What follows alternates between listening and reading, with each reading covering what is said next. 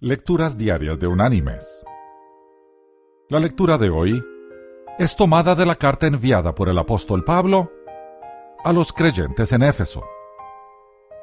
Allí en el capítulo 6 vamos a leer el versículo 18, que dice,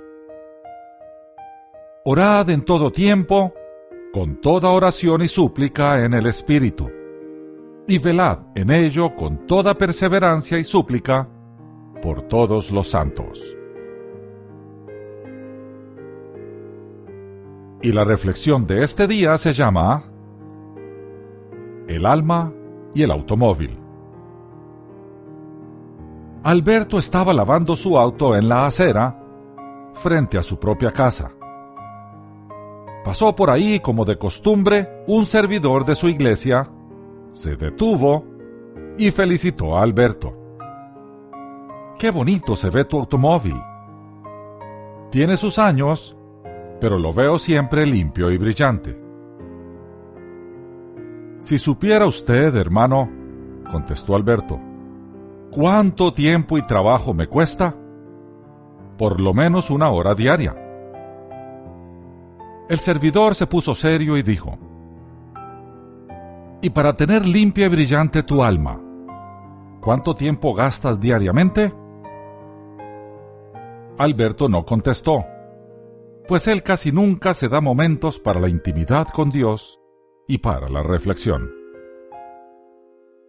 Entonces el hermano en la fe concluyó, Alberto, francamente yo no quisiera ser tu alma, sino tu automóvil. Mis queridos hermanos y amigos, en los cursos de gerencia se enseña a distinguir entre lo urgente y lo importante. Los seres humanos pasamos por la vida haciendo lo urgente y postergando lo importante, hasta que éste se convierte en lo urgente. Este trabalenguas se resuelve de la siguiente manera. Los gustos y placeres diarios nos satisfacen en el momento. El tiempo de relación con Dios, ya sea estudiando las escrituras, reflexionando con Él o compartiendo con otros hermanos, a veces se posterga hasta que se acerca el fin. Entonces nuestra relación con Dios pasa de ser importante y se convierte en urgente. El problema de hacer las paces con Dios en el último momento es que probablemente disfrutemos del destino, pero nos perderemos de disfrutar el viaje. Caminemos con Dios y disfrutaremos tanto del camino como del destino.